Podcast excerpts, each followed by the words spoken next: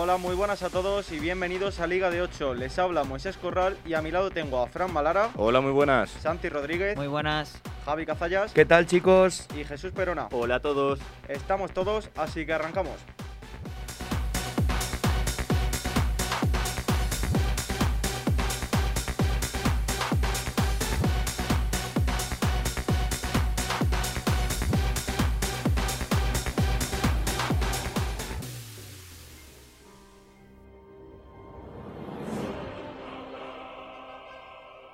Semana en la que no tenemos ni liga ni competiciones europeas por el regreso de la fase de clasificación al Mundial 2022, anoche volvía a rodar el balón en la primera de las finales que le espera a la selección para certificar su pase. El resultado, Grecia 0, España 1. Victoria sufrida de España en territorio griego que le permite colocarse primera de grupo antes de la gran final del domingo tras la derrota de Suecia ante Georgia. Pablo Sarabia anotó el tanto de la victoria de penalti en la primera mitad. El debutante RDT tuvo las más claras, pero los nervios le pasaron factura. Al final España acabó pidiendo la hora, pero acabaron ganando la primera final antes del Mundial. Sorprendió Luis Enrique con un doble delantero desde el comienzo del duelo y no acabó de cuajar. Sin embargo, victoria española que nos sitúa primeros de grupos a falta del último y definitivo partido que nos queda por jugar contra Suecia. ¿Cómo visteis a la selección? Bueno, yo creo que a todos nos sorprendió que Raúl de Tomás, un descarte a priori para Luis Enrique en la primera convocatoria, que entró luego por Ansu Fati, yo creo que nos sorprendió que lo metiera junto a Morata. Los dos nueve referentes de la selección, eh, estando juntos en el terreno de juego, aunque luego Morata sí que se echó un poco a la banda y Raúl de Tomás fue nueve de España ayer. No acabo de cuajar, pero a mí me gustó mucho el debut de Raúl de Tomás porque era el que más ocasiones generaba, no tardaba en armar disparo, aunque se le vio espeso en algunas ocasiones, como en la clara que tuvo por ese supuesto fuera de juego. Pero la verdad es que a mí me gustó Raúl de Tomás y sí que hubiese preferido a otro sustituto por Morata. A mí me pareció que el partido de España no estuvo al nivel de como fueron los partidos de la fase final de la Nations League, pero porque la selección española, lo venimos comentando desde el año pasado, siempre les ha costado más los partidos de contra selecciones de menor nivel, por así decirlo. Sí, y se ayer ven se dos vio, tipos de selección. claro, y ayer se vio a esta selección que le cuesta más llegar, que no consigue superar estas defensas tan cerradas y al final el resultado, pues bueno, creo que es justo, hace justicia a lo que vimos, pero sí que es verdad que la selección española debe exigirse más ante este tipo de rivales. Yo es que creo que vimos a una selección española bastante relajada. Consiguió el gol rápido, eh, Pablo Sarabia lanzó muy bien el penalti y luego yo creo que España tampoco hizo muchos esfuerzos, digamos, para intentar marcar otro gol. Ellos estaban contentos con el resultado, les valía, eran conscientes de que Suecia había perdido contra Georgia, entonces yo creo que estaban bastante cómodos con, con, esa situación de partido y en cuanto al debut de RDT a mí no me defraudó tampoco. Luis Enrique dijo en rueda de prensa que le había sorprendido el jugador en los entrenamientos y que por eso había apostado por darle esa oportunidad en el once inicial y bueno, sí que tiene que mejorar ciertos matices, pero bueno, es su primer partido con España y yo, yo creo que no es una mala carta de presentación. Yo me acuerdo de una conversación que tuve con Santi ayer antes del partido, antes de que se diera la propia alineación, que me comentó que no le sorprendería que Luis Enrique pasara de convocar a un futbolista que ha llegado de rebote a ponerlo de titular. Y no acabó de decepcionar del todo. Tuvo, por lo que decimos, la más clara, aunque me hubiera gustado ver qué hubiera pasado si ese lo hubiera tenido Morata. Simplemente es curioso, ¿no? Cómo Luis Enrique pasa de no convocar a un jugador a ponerlo de titular eh, en un partido tan importante como era el partido de ayer. Sin embargo, bueno, le salió bien. En principio dijo Luis Enrique, como ha dicho Jesús, que fue por los entrenamientos y por el nivel que había dado en ellos pero no deja de sorprender que además lo pusiera con, junto a Morata. Ya, eso yo creo que es la gran sorpresa, ¿no? Que jugaran dos delanteros que a priori pueden ser de un perfil similar, jugaran juntos en el campo. Yo la explicación que le veo es que Luis Enrique quería ir a por el gol desde el principio, abrir la lata y una vez que hubiera marcado ya el primero, a lo mejor variar un poco lo que era el, el planteamiento del partido.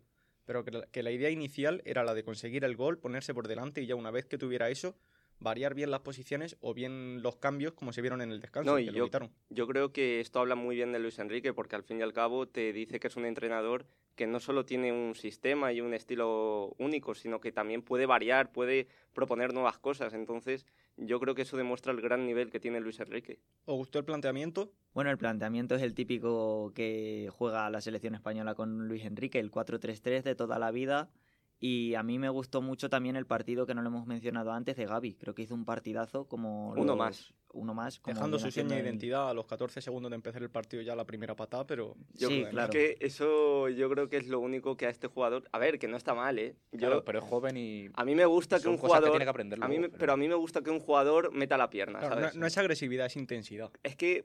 bueno, se que- puede mirar de claro, porque si es Casemiro-. No, pero a ver, eh, no está mal. En el Barcelona se critica mucho muchas veces que los jugadores son muy blandos. No, yo que, que conste que defiendo a Gaby, ¿eh? que, o sea, ya Que un fuera de- jugador- de coña, me parece perfecto que un jugador en la selección meta la pierna Claro. y que tenga carácter a pesar de tener 17, ¿Qué es 18 eso? años. Yo creo que eso habla mucho de él. Y Creo que que se echaba en falta Y un que jugador cuando abandonó el terreno de juego, eh, España yo creo que pasó los peores minutos del partido. ¿eh? Sí, te- se ve que tuvo un problema de, de visión o algo, Sí, de, a raíz de un se golpe. dio un golpe en la cabeza y Luego dijo Luis Enrique, confirmó que ya en el banquillo, una vez que Y no- pasaron no varios quisieron minutos, forzar. estaba mejor. Hmm. No, pero bueno, a mí me, me convenció Gaby. O sea, desde que irrumpió en la élite, me parece un, futbolista bastante bueno, de, muchísima calidad y, y me gusta que meta la pierna, es verdad, ya, ya fuera de bromas. Y a mí también me sorprendió la ausencia de Busquets en el once titular. Sí es verdad que con la selección estaba haciendo unos grandes partidos, la UEFA Nation League lo, lo demostró, aunque claro, eh, Rodri también está a un gran nivel en el City, pero la verdad que me sorprendió. Yo creo que la baja de Sergio Busquets se debe a que venía percibido y que Luis Enrique temía que le sacaran otra amarilla que le hiciera perderse el duelo decisivo ante. Suecia. Y además, como has dicho, Rodri está a un nivel también muy bueno en el Manchester City. Creo que ahora mismo es de los mejores mediocentros defensivos del mundo. Tampoco se nota tanto el cambio en esa zona del campo, la verdad. Sí que es un perfil menos de creación que el que puede tener Busquets, pero yo creo que Rodri cumplió y si Sí, lo hizo bastante Busquets no está algún día, Rodri va a ser un recambio de garantías. Eh, ahora que habéis mencionado el nombre de, de Rodri, me gustaría que escucharais unas declaraciones que tuvo la mañana de antes o el día de antes de- del partido tan importante que teníamos anoche. ¿No es una obligación de España estar en el Mundial? No, no es una obligación. Yo creo que para nadie es una obligación. Hay una gran competitividad ahora mismo eh, a día de hoy en el mundo del fútbol. Recuerdo a Italia que se quedó fuera del Mundial pasado con, con Suecia además. Echa balones fuera, como quitando la presión, o no sé muy bien lo que quiere hacer Rodri con esas palabras. Hombre, a ver, yo sinceramente que Rodri diga que no es obligatorio ver a España en el Mundial me parece cuanto menos curioso, la verdad. Creo que es, vamos, primordial, es obligatorio, o sea, no, sería un fracaso no ver a España eh, en el próximo Mundial. Es quitarse la presión, pero de más. Hay que recordar un dato que dijo Mr. Cheat después del partido, es que desde el Mundial del 78 solo hay cuatro selecciones que han estado en todos los mundiales, y entre ellas estamos nosotros, eh, España, Brasil, Argentina y Alemania. Y es que, como dice Javi, yo creo que sí que es una obligación que España tiene que estar en el Mundial y como primera de grupo, no pensando ya en la repesca. Hombre, es que como una de las 10 mejores selecciones vamos a poner en el mundo, tiene la obligación sí o sí de estar en el Mundial, eso, eso está claro. A lo mejor Rodri quería, bueno, intentar calmar el ambiente por Sí, si... o, o quitarse la presión, que al Claro. fin y al cabo. pero yo creo que tanto él como Luis Enrique, como toda la selección española es consciente de que tienen que estar sí o sí. Y es que con el nivel que vimos en la UEFA Nation League, y yo lo sigo pensando, con la eh, cantidad de estrellas que tenemos, ya estábamos diciendo que es que somos favoritas para ganar el Mundial. ¿Cómo no vamos a estar en él? Si Claro. es que con la cantidad de estrellas que tenemos ahora mismo, jóvenes, somos favoritas para ganar el Mundial. Y, y con lo bien que se adapta el equipo a jugar contra todas las selecciones, al fin y al cabo. Y sobre todo en las eliminatorias contra los grandes. Yo es que es eso, yo a lo mejor tú puedes decir, bueno, la favorita a lo mejor es Italia, que ha ganado la Eurocopa, es Francia porque tiene muy buenos jugadores, O pero Brasil, es que como siempre. Pero si yo miro un partido de fútbol, yo la selección que veo más favorita, teniendo en cuenta todas estas que he dicho, es España, porque es la que crea mejor juego, es- tiene más intensidad, genera más peligro en los choques en las que han tenido estas selecciones. Entonces yo la posiciono la más favorita a nivel europeo y yo creo que a nivel mundial, porque en Argentina, o Brasil, incluso. pero yo creo que están ahora un poquito de bajón. Creo que se han quedado un poco atrás con respecto al nivel que están las selecciones europeas. Y aunque obviamente van a ser competitivas y van a ser favoritas también a ganarlo, yo creo que están un pelín por detrás. Bueno, ¿creéis que hay motivos para ilusionarse de cara al choque contra Suecia? No, a ver, teniendo en cuenta cómo han sido los partidos con las selecciones de este nivel, de estas Perfil bajo, ¿no? características que tiene Suecia, creo que España no debe ir al partido de una forma como sobrada o ya dando por hecho la victoria, porque la verdad es que la selección sueca lo vimos que dentro de estas eh, selecciones más bien de perfil bajo, como has dicho Moy, es de las más fuertes, de las más peligrosas y tienen dos jugadores en punta que me parece que son eh, determinantes, como son Isaac y Ibrahimovic, que ha vuelto a Recuperado para la causa. Y que ahora con los que están contra las cuerdas son ellos. Es que van a salir eh, a cuchillo con todo. Porque es que necesitan la victoria. Pero si salen a cuchillo, creo que viene, le viene mejor a la selección Sí, española. sí, la sí, sí, verdad. sí. Si no, no, Sí, no porque dejaría de ser un equipo encerrado, que es al Exacto. cabo lo que más Como nos nos cuesta. sucedió ayer contra Grecia con los cinco defensas. Luego a la hora de jugar ayer el partido de Suecia, creo que Lindelof también jugó un mal partido, creo que tuvieron muchos Sí. problemas en defensa Sobre todo en porque el segundo gol. Sí, porque la selección georgiana tampoco mm, dio un nivel excelente, pero se acercó dos, tres veces y mira, se llevó el partido. También es Eficacia. que el principal fallo de Suecia ayer, por lo que pude ver, es que no acababa jugadas. O sea, creo que no acabó ni una jugada en todo el partido. Y si contra una selección como Georgia, que a priori es mm, ma- mucho más débil que tú, no acabas ni una jugada, teniendo delanteros como Isaac y Ibrahimovic, al fin y al cabo lo acabas pagando. Y así fue.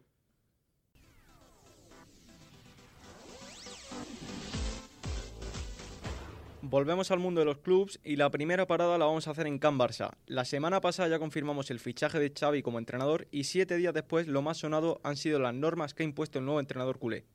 No sé si estáis al tanto de todas, pero muchos medios apuntan a que la gran mayoría van dirigidas a Piqué. Esto decían los compañeros del golazo de gol sobre la noticia.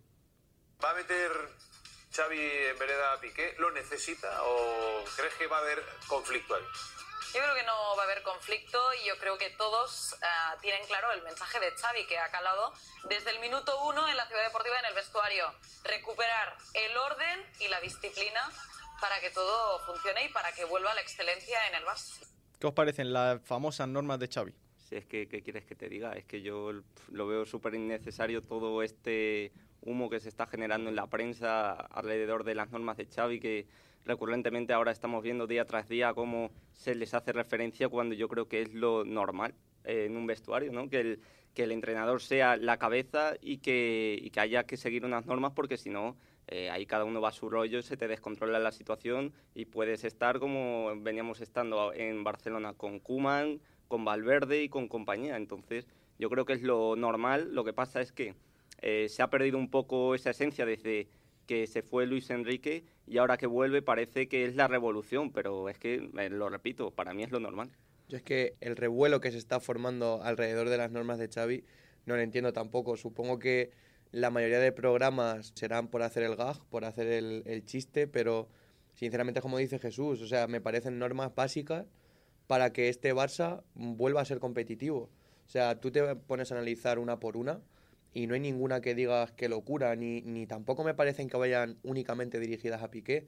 Es más, yo creo que le pueden beneficiar mucho al equipo, por ejemplo, normas como comer en la ciudad deportiva, desayunar en la ciudad deportiva. Todos juntos. Todos juntos más que nada porque eh, así también creas grupo, que yo creo que también es una de las cosas importantes que le falta a este Barça, eh, que los jugadores más veteranos pueden estar cerca de, de todos estos jugadores de la cantera que están saliendo y, y poder ejercer, por así decirlo, de padre futbolístico y, y crear un ambiente que em, eso de, de piña, de vestuario, para que todos juntos pues, puedan remar para, para levantar esta situación tan complicada que tienen. Y sobre el tema de Piqué, yo es que lo veo por- eh, muy importante. No, no es por nada, pero es que además de uno de los capitanes del Barça, eh, es eh, ajeno al fútbol, es un empresario, ya tiene la Copa Davis, tiene presidente de la Andorra, y además lo que tiene con, como ha dicho Javi, el Con Mundial de. Globos, con Ibai, es el que está un poco revolucionado fuera del fútbol.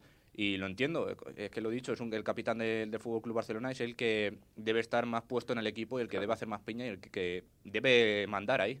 No es normal que, por ejemplo, eh, en mitad de la semana tenga un día libre y se coja un vuelo a Nueva York, por ejemplo. O sea, o, o- o la próxima semana le den un par de días libres al Barça y lo veamos en la otra punta del mundo. Eso demuestra que tampoco, o sea, que no te importa realmente mucho, y más con la situación que está viviendo ahora mismo el Barcelona, que mm, realmente no te importa mucho. O sea, esa es la sensación que da, que lo más seguro es que no sea así. El que problema principal, creo yo, que ha tenido el Barça, perdona que te corte, es que desde que se fue Luis Enrique realmente no ha tenido entrenadores de carácter eh, Claro. como parece que va a ser Xavi ahora, porque con Valverde, aunque ganaron dos ligas, se veía que el vestuario era realmente el que mandaba, con Quique Setién más de lo mismo, y a Kuman, aunque Kuman intentaba establecer su jerarquía y tal, nadie le hacía caso. Cuando porque llegó. Valverde fue cuando tiraron las normas. Claro. Sí, y yo lo que iba a decir era que Piqué siempre ha tenido ese espíritu rebelde, digamos, porque ya en tiempos de Guardiola eh, había, había eh, declaraciones de los jugadores de Titi Henry, de Gerard Piqué, diciendo que Guardiola era un hombre que quería controlar absolutamente todo, qué comías, dónde ibas, a qué hora te acostabas, y chocaba mucho con Piqué, porque Piqué era un jugador que siempre ha ido un poco a su rollo, siempre le ha gustado, digamos, eh, ir como A su rollo. Sí, es que, es que básicamente es eso, el ocio. Entonces chocaban mucho y decían que, que no congeniaban, pero al fin y al cabo es que si eres futbolista te tienes que centrar en el fútbol, es tu trabajo y no te queda otra. Y la función del entrenador es esa, que Claro. no se le puede achacar nada. Bueno, seguimos en la ciudad condal y bueno, no paran de escucharse rumores acerca de posibles incorporaciones para el club azulgrana en una plantilla que entre lesiones y el cambio de jugadores respecto a años anteriores ha bajado mucho el nivel competitivo. Suenan Dani Olmo, Sterling, Saúl, Bacambu, Cavani, no sé, incluso hasta Dani Alves se ha ofrecido como fichaje. ¿Qué os parecen todos ellos? Sí, es que es lo mismo de, todos los mercados de fichajes. Empiezan a salir 20.000 nombres, unos dicen que son más favoritos que otros, pero yo creo que teniendo en cuenta la situación en la que está el Barcelona es que hay nombres, por ejemplo, como Sterling y Dani Olmo, que te van a pedir una burrada de dinero si tienen que salir. A lo mejor Sterling, teniendo en cuenta que él sí quiere salir, Guardiola a lo mejor no cuenta mucho con él, te lo pueden dar cedido. Pero, Opción de compra. claro, con opción de Sí, compra... la, compra, la compra no la vas a poder ejercer.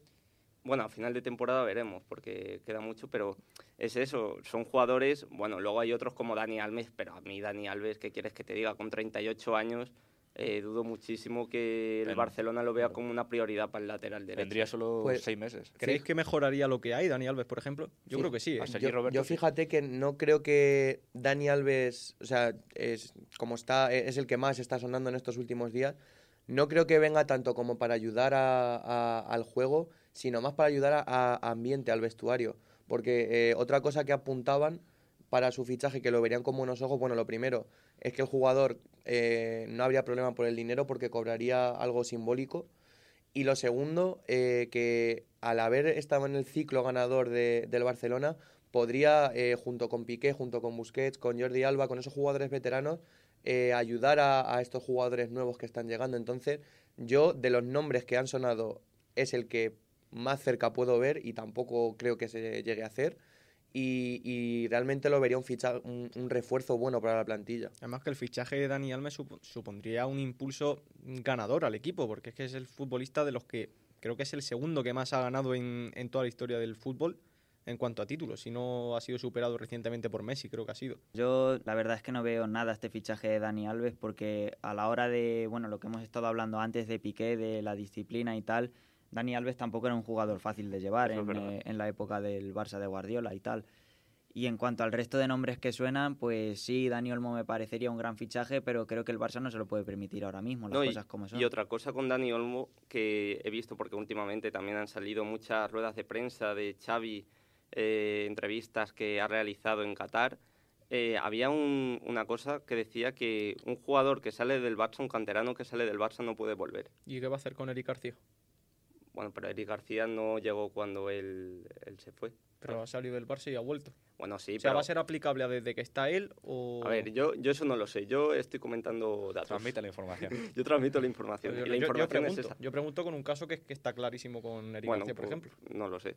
Pero yo me refiero a eso, que, que eso son unas declaraciones que Xavi ha hecho, que un jugador, que con él, un jugador del Barcelona que se ha ido, no puede volver, entonces eso sería, eso se aplica a Dani Olmo, porque Dani Olmo al fin y al cabo se fue en su día, y si ahora está Xavi, se supone que no puede volver. Pero veremos qué pasa. El discípulo de Johan Cruyff, cómo le sale el tiro también, ¿eh? Porque es lo que te digo. Ahora, si no llega Dani Olmo por esa regla de tres, a ver Eric García. O sea, no sé, no le veo mucho sentido. Lo que sí parece claro, por ejemplo, es que el Barça va a tener que fichar un delantero centro. Porque la baja de Agüero parece que va a ser ya definitiva. Sí, yo, yo creo que si tenemos que tener en cuenta un fichaje para el Barcelona en invierno, que yo creo que alguno habrá, lo que no creo es que sean jugadores de este tipo que te pueden valer una millonada, pues podemos tirar por la opción Bakambu, que lo has mencionado antes, la opción Cavani, que no tiene muchos minutos en el United tras la llegada de Cristiano. Que ha pedido salir de- del United Claro. hace poco. Entonces son jugadores que te van a costar bastante poquito, a lo mejor una cesión de Cavani, cosas así, que el Barcelona para afrontar este último tramo de temporada le puede venir bien. Pero entonces la política de la porta de rejuvenecer, de apostar por la cantera, ¿dónde queda? A ver, es salir del paso. Es, es que Sí, sí, ahora pero- no puedes apostar Pero por ¿para la qué cantera. vas a ir a por un delantero de treinta y pico años que te puede servir bien o mal Para si acabar- la cantera. para es acabar que la ya lo ha hecho este verano. Es que hemos visto que ha fichado al Kun Agüero y a De Jong, que jóvenes no son precisamente. Yo, es que no sé, podrías irte a por la cantera si tanto vas a apostar por ella en vez de jugártela a futbolistas que pueden servir bien o no. Y Claro. el problema de la cantera es que se ha hecho caja con la cantera también. Es que en la cantera no hay ese perfil, no hay ni delanteros que ni es extremos derechos, claro, que es lo que más hace que no falta en la plantilla. Es que Bueno, tú- Alex, tú- Alex Collado está sin ficha. Sin ficha y no puede entrar hasta el verano que viene. Pero eso es Así una... que es que no... Es que, claro... Es que error que salir del paso.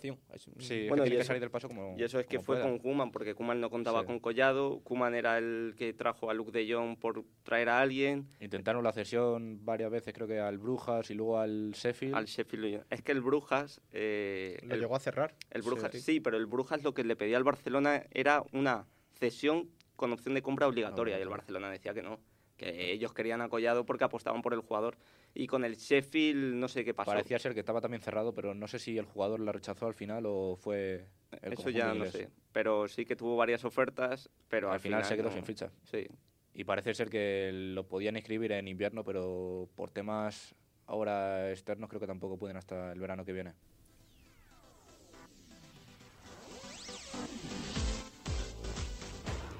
Como suele pasar cada vez que hay parón de selecciones, los rumores de fichaje se acrecientan para ocupar el vacío que dejan estos compromisos. El que ha cogido fuerza ahora, como si no, era el, el de Mbappé y que dicen que llegará al Real Madrid en invierno por 100 millones de euros. ¿Humo o realidad? Yo creo que es humo, yo creo que sigue siendo algo que no va a ocurrir, más que nada porque el PSG se ha visto que no lo va a vender ni por 100 ni por 180.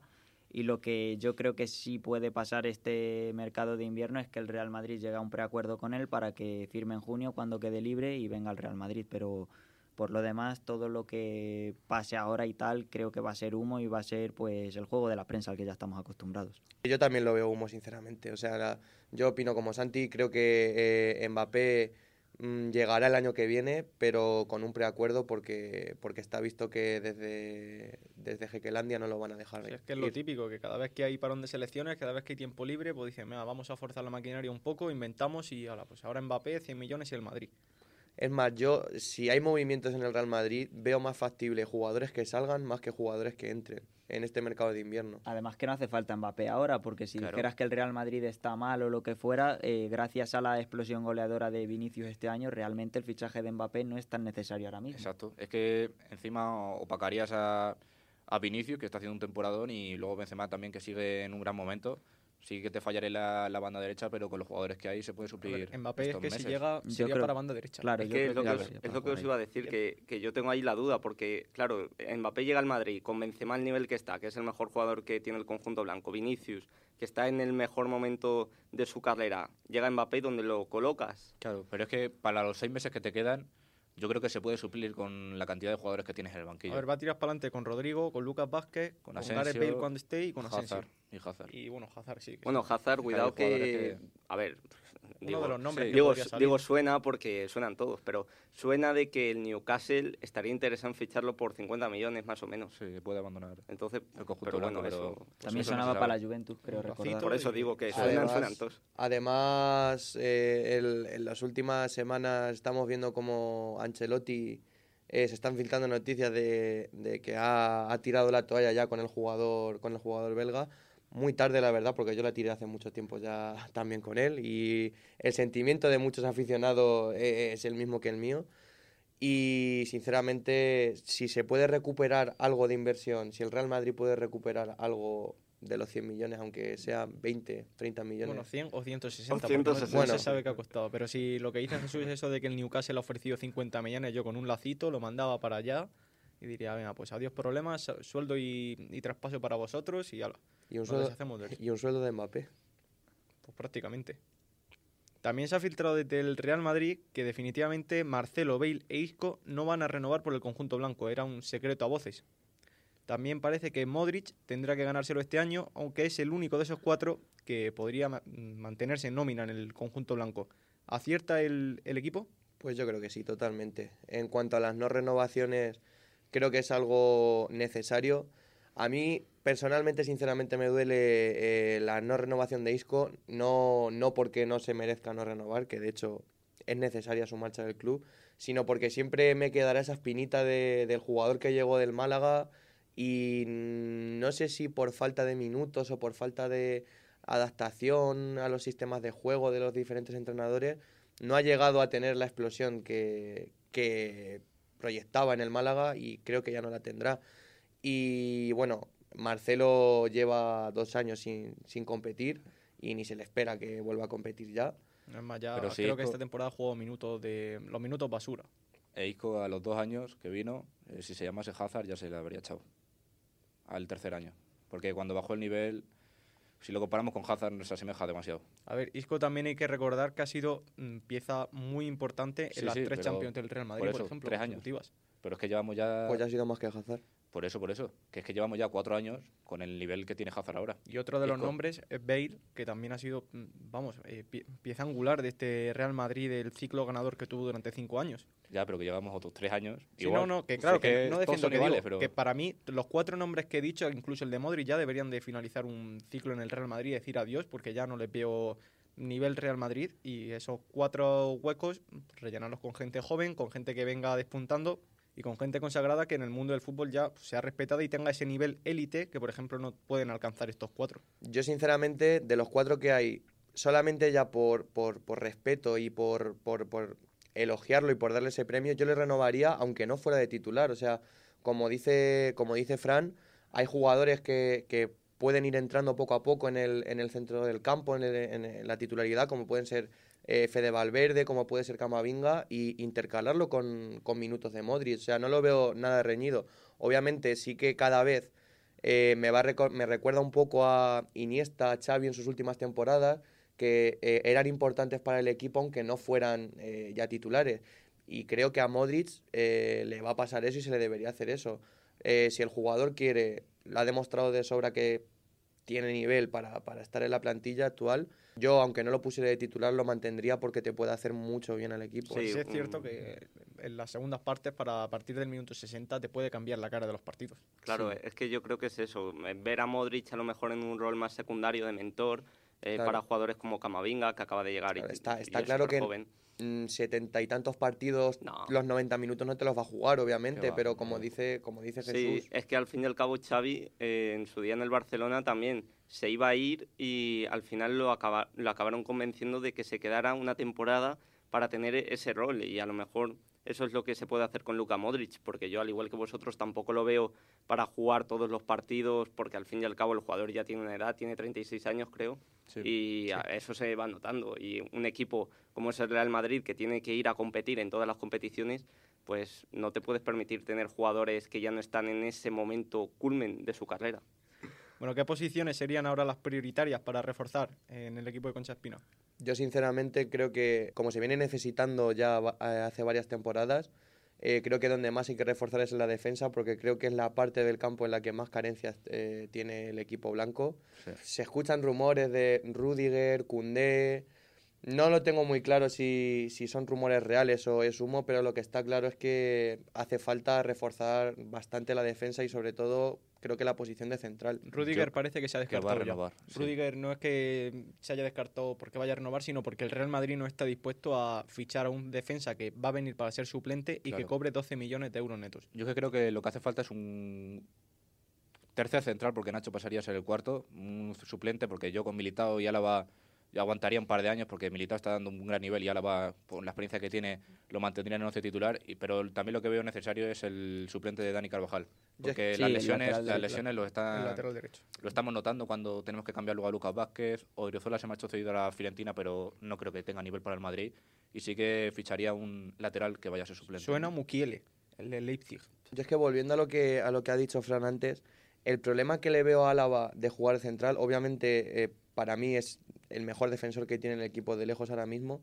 pero por ejemplo, eh, al tenerlo de central y no, y no utilizarlo más de lateral o medio centro defensivo, pero vamos a quedarnos con la posición de lateral, es que eh, te estás perdiendo esa faceta de ataque y esa faceta goleadora que tiene el, el austriaco, como por ejemplo pudimos comprobar en, En el eh, Clásico. en el clásico. Sí, pero es que si lo pones de lateral, estás perdiendo a, a Mendy o a Miguel Gutiérrez. No, pero no sé si habéis dado cuenta, por ejemplo, Ancelotti en muchos partidos ordena a Lava cuando el equipo ve que no, no da más de sin ataque, que es prácticamente en todos, Sería bueno. como no tiene el mismo potencial ofensivo, tanto Mendy como, como puede tener Alaba, lo que hace es que deja al francés atrás y manda al austríaco arriba ofensiva, que centre balones o bien que se interne por, por dentro. O sea, lo que al fin y al cabo crea superioridad en el ataque del Madrid porque le da más criterio al ataque que, que podría darle Mendy. Otro nombre que lleva sonando desde que empezó la temporada y que si no recuerdo mal creo que el Real Madrid eh, tiene el 50% de sus derechos es Fran García, el lateral de, del Rayo. Rayo. Eh, para mí eh, sería un muy buen suplente de, de Mendy, de hecho me parece bastante, bastante mejor que Miguel Gutiérrez y no creo que se haga, pero eh, sería muy buena ocasión para poder repescar a un lateral joven con mucha proyección Y de la casa, y, ya muy- y de la casa y Sí. muy barato. Pero yo es que jugadores así no los traería porque cortaríamos su, su crecimiento a nivel futbolístico. Porque es que si viene al Madrid no va a ser para ser titular. Y Fran García está demostrando en el Rayo que tiene nivel, pero si lo traes al Madrid le vas a cortar todo ese crecimiento como futbolista. Es que entonces ya estás poniendo como trabas, estás poniendo límites a qué jugadores puede fichar el Madrid y a cuáles no. Entonces, Hombre, como, eh, claro. ¿qué central te traes que no vaya a ser titular en el el- Real Madrid y que no le corte su progresión? Que por ejemplo, si tú lo fichas y demuestras ser mejor que Mendy, si tú lo pones, traes por ejemplo a este chaval y te demuestra que puede ser titular del Madrid, ¿por qué no? Que yo creo que ese es uno de los problemas del Madrid y por lo que realmente No, pero de cualquier equipo. va a ser muy, pero, mm, o sea, yo lo llevo viendo mucho tiempo y por lo que no creo que el Real Madrid, hasta que no cambie esa mentalidad, nunca pueda llegar a aspirar a, a ganar un triplete o un sextete. O sea, el Real Madrid está acostumbrado a tener su plantilla inicial Mm. y no está acostumbrado a tener jugadores en el banquillo de recambio. Cuando eh, el año, lo de los últimos años que más éxito ha tenido fue cuando hizo el doblete de Liga y Champions Sí. y fue gracias a que tenía una plantilla A y una plantilla B. Y ahora mismo eso no se cumple. Claro. Es que lo- Entonces, lo, hemos notado en el centro del campo con eh, Casemiro, Kroos y Modric. claro, Que los jugadores que vienen cuando solo... fal- y cuando falta alguno de ellos, ¿qué pasa? Claro, los pone, puedes poner a Valverde, Camavinga, pero es que Valverde y Camavinga solo van a ser titular si Kroos está lesionado o si Modric tiene, está cansado. Y es que si no se cambia ese rol, sí que no dejas progresar a, a futbolistas jóvenes.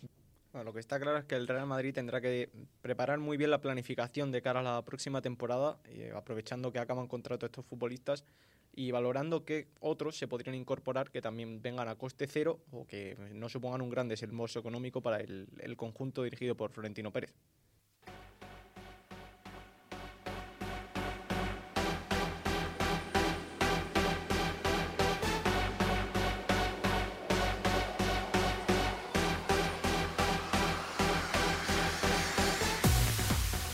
Con todo repasado, finalizamos el programa de hoy. Ha sido un placer, Santi. Un placer, hasta la próxima. Javi, El placer mío como siempre, chicos. Jesús Nos vemos la semana que viene. y Fran. Un placer. Hasta la semana que viene.